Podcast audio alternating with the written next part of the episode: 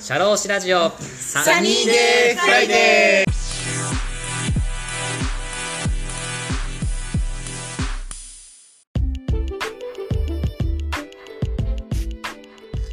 この番組は国内海外問わず放浪が大好きな国際派シャローシ DJ のポッドキャストです明日から週末だとウキウキするようなそんな昼下がりの金曜日の気持ちになれるトーク番組を作っていきます番組へのメッセージ、ご意見、ご感想、番組で取り上げてもらいたいトピックなどなど、どしどし応募しております。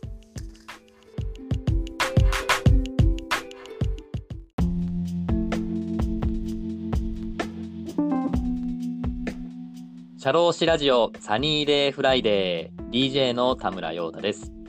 この番組は社会保険労務士として活動する田村が普段の侍業という固いイメージから外れ、様々な分野で活躍する方や、その道の専門家、スペシャリストと語るトーク番組です。本日も素敵なゲストをお呼びしております。私から簡単にご紹介させていただきます。会社内の組織マネジメントをご専門とし、多くの企業の経営の参謀として、日々コンサルティング業務でご活躍の社会保険労務士の大田さんです。太田さん、よろしくお願いします。よろしくお願いします。お願いいたします。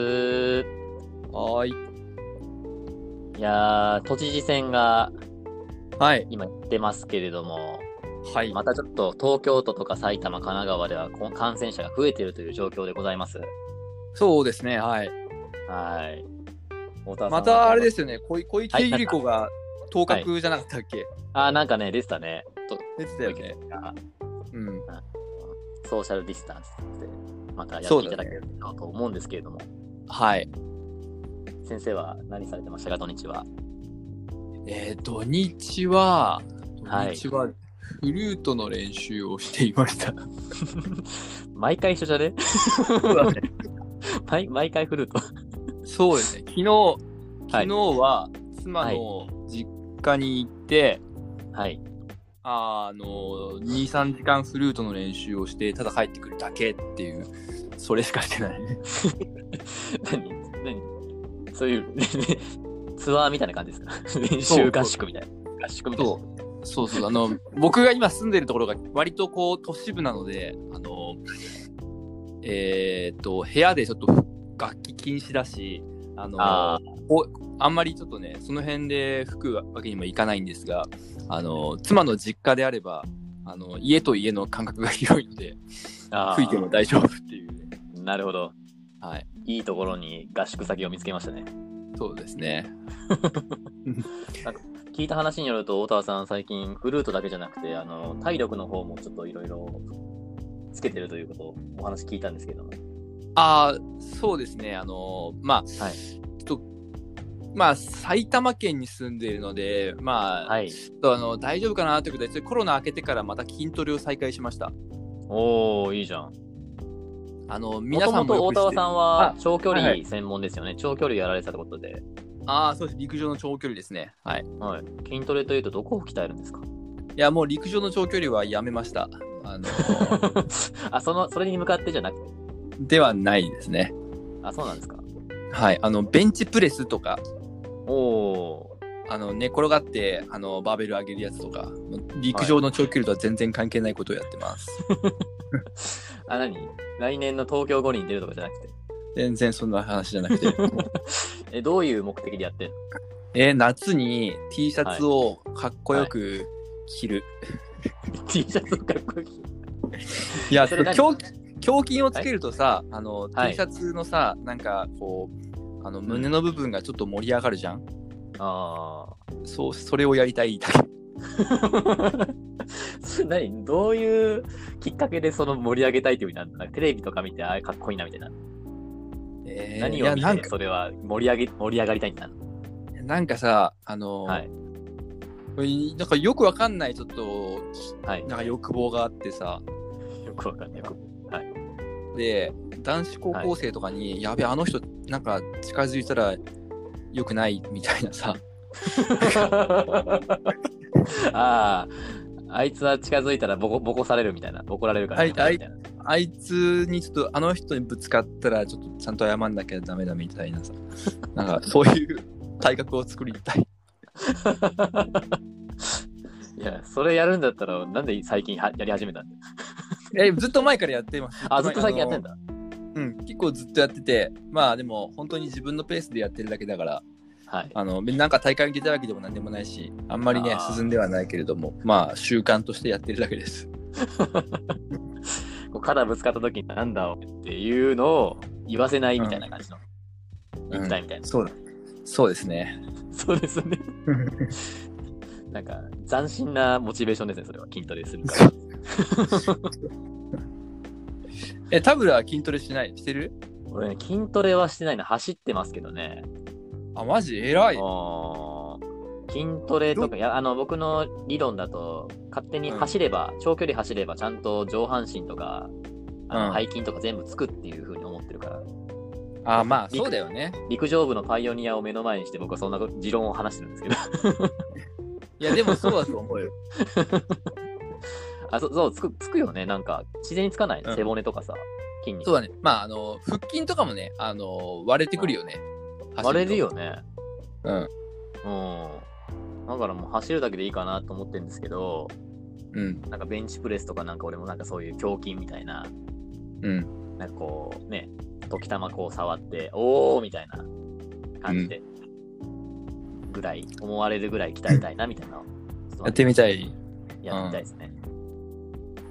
はい。僕もあの、なんか、大学のね、先輩で、あの、はい胸筋をピクピク動かせる先輩がいて、筋肉です。それ筋か肉です。そう 胸胸き胸の筋肉をピクピク動かせる人がいてはい。筋、筋肉だけをね、ピクピクピクピク動かせる人がいるんだけど、なんか、おーあれできるようになってみたいな、みたいな思いますね。 あれは何なのあれ筋肉があればできるの筋肉ない人できる筋肉ない人多分できないと思う、あれ。あ、できないんだ、あれ。うん。えーあじゃあ筋肉あることが前提で、うんそれをなんか自分の思うように動かせるみたいなのが、その人の技みたいな感じなの、そうそうそうコツがあるんだ。そうそう。そう、多分コツがあるらしい。なんか大沢がさ、なんか筋肉ムキムキってなんか全然そんなできないんだけそど。なんかお前さ、なんか高校の時バスケとかやってたじゃん、なんか。休み時間に、う、なんかそんなムキムキなイメージなくて、なんかこう、シュッとした感じが俺のイメージあるから、ムキムキのなんかあーコツコツの感じでなんか全然想像できなくいや、本当はね、ゴツゴツな感じになりたいんだよ、俺は。て。いや、何年越しだよ、それ。な 何年かけてもいいからね、なりたいんだよ、俺は。あ、そうなんですか。ほん本当はね、実際今ね、普通にひょろいお、ひょろいやつだけどね。あーえ、なんかゴールデンジムとか行ったらゴールデンジム。ゴールドジムだっけああそこはなんか結構ガチガチでで。やってくるんじゃないのそうだね。僕あの、エニタイムフィットネスの方だね。ああ、いつでも行けるみたいな。 いつでもいけるみたいなやつ。あんまあんま知らないんだけど、エニエニタイムフィットネス。そう。はい。ゴゴールドジムもなんか結構ちゃんとトレーナーの人がね結構ちゃんと面倒見てくれるっぽい噂は聞くよね、あーあ、そうなんだ。うんなんか結構ゴあんーまルドりジムはムキムキなイメージはある。なんかすごい。あーまあなんか結構真面目にやってる人がはい行くっていう感じかなそこあ、そうなんだ。勝手な勝手ななんかはい。 かあの勝手なバイアスだけど勝手なバイアス。はい、すごいあのね、今ゴールドジムの人もすごいためになってると思いますよそのバイアスっていうのそうですかが。エニタイムフィットネスははいなんか、あの本当気軽に行けるっていう ああ、そういうブランディングね。うん一番、一番やる気がない人も行くから、あの一番、一番安いからね、正直。ああ、そうなんだ。え、うんなんかさ、かなありれでし安ょいなんか全国どこでも行けんじゃないのエニタイムフィットネス。なんか、うん、そう、調査金全の時国。でも使えるみたいな。そうそうそうそうそうそうだよねあの、実家帰った時に実家の近くにあれば行けるし、あの、うん会社の近くにあったら会社の近くのやつも行けるし、自分の家のところも行けるし、それが便利だよ。そうだよね。うん。なるほど。ビジネスマンにはすごいなんか、うってつけのジムですね。うん。そうですね。ということで、ゴールドジムとフィット、はいエニタイムフィットネスからスポンサー料をもらおうと企んでる話なんですけれども、よろしいでしょうか、今から始めちゃって。多分、多分無理です ね。無理です。、は いや、それね、夢を持ってやる,、やるのもすごい大事だと思うんですけれども、はい。今日はですね、私のトピックなんですけれども、はい。まあ、皆さん、あの、仕事を、まあ、通常営業で始めてる方が多いと思うんですけども、はい。ちょっと僕、あの、さ、1年前か2年前かわかんないですけど、なんかニュースでなんかいろいろこんなサービスがあるみたいなのを聞いて、はいはいなんだそれと思って僕はちょっと興味を持ってですね、ちょっはとい社労士の大田さんとちょっとお話ししたいことがあるんですけれども、はい。なんでしょう。あの、退職代行サービス、ああ。ははいい。退職するじゃないですか。はい。まあ、それを代行するっていう、まあ、サービスがなんか最近巷で流行ってますと。あの、弁護士がやるやつね。 ねなんかそういうのもね、やってるらしいんですけども、なんかあの、はいなんですか、ベリ、あの、大手法律事務所のベリーベスト法律事務所からですね、そのはい退職代行サービスとはっていうのをちょっと僕はそのまま読み上げちゃうんですけども、はい。退職代行サービスとは、退職を希望している方に代わり、勤務先の会社に対して退職の意思表示を行うサービスのことでございますと。はい。まあ、あのー退職ってなんかあのーまあ、退雇用契約書とかでなんか1ヶ月前に言ってくださいとか、はい3ヶ月前に言ってくださいとか、多分契約書書くんですけども、はい。多分民法ではなんか2週間前までに言う言えば退職できますよと。そうですね。民法で確か、解約の申し入れから、労働契約の解約の申し入れから2週間経つと、はい効果が出るよみたいな、あったよね。うんそうそうそうそう。まあ、だったら2週間前、ギリギリで2週間前に言ったらいいんじゃないのかなって僕個人的に思ったんですけど、今そういう状況じゃないと。うんっ。ていうのを僕このベリーベストさんのちょっとネットを見てちょっと書いてまして、まあはいでも次のような事情があり困っている方がいらっしゃいますと、はい。まあ、退職を申し出ているのに関わらず辞めさせてもらえないとかうん。退職の意思表示をしたら会社から損害賠償を請求すると言われましたとかうん。あのパワハラがひどくて恐怖心により退職を切り出せないとか、うん。まあ、退職を申し出た後に嫌がらせを受けるのではないかと不安とかうんまあ、そのような理由で、まあ、2週間前に言うのもできず、こういうのを使われる方が多いうん。と、そういうのがあって、需要があるのかっていうのを僕はすごいいろいろ調べてって、はい。でいろいろとそのいろんな業者をちょっと僕見てたんですけど、はいまあ、。大体、まあ、弁護士事務所に頼むのと、なんか弁護士事務所じゃない、なんかわかんない、なんか退職代行サービス会社にたは頼むのも、大体5万円ぐらい、5万から10万ぐらいですわ。 高っそんなするんだそんなえで、なんかしかも、なんかその退職代行サービス会社の場合は、はいそこに弁護士さんがが代行するのか、ただ単に顧問弁護士がついてて、弁護士さんはただアドバイスをするだけですと。はい。っていうので、いろいろ違いがあるらしくて、はい。で、この退職代行って代行するってさ、もう、なんていうの、弁護士しかできないじゃん、代行って。こういうのってそうだね。意思をか、その人に代わってする、意思表示するって弁護士しかできないから、はい。そういうのがちゃんとできてる会社なのかっていうのもトラブルの元になりますと。はい。だからその弁護士さんが実務をやってない場合だったら、その退職代行サービス会社がやってるのは、あくまでその退職したいって言った方の伝言をしてるだけですと。はい。はい。この人は退職したいって言ってるそうですよ、みたいな。 退職したいって言ってるそうですよ。わかんないけど。なんかそういうところしかできないから気をつけろと。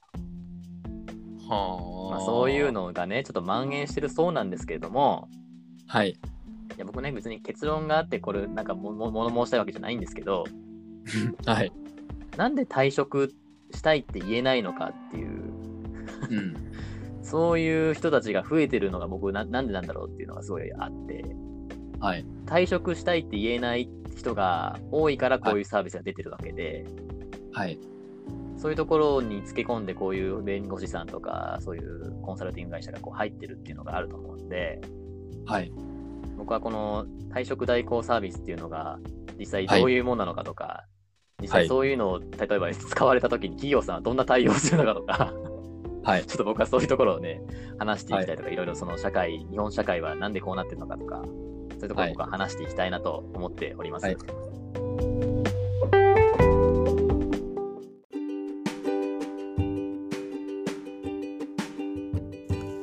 はい。今、大沢さんとの収録が終わりました。次回も、えー退職代行サービスの是非について語っていきたいと思っております。えー退職を志す方であったりとか、どういう気持ちで退職を代行してもらいたいとか、それにとって組織はどのような風にして、えー対応しなければいけないのかとた組織についての課題であったりとか、そういうところをお話ししていきたいと思っております。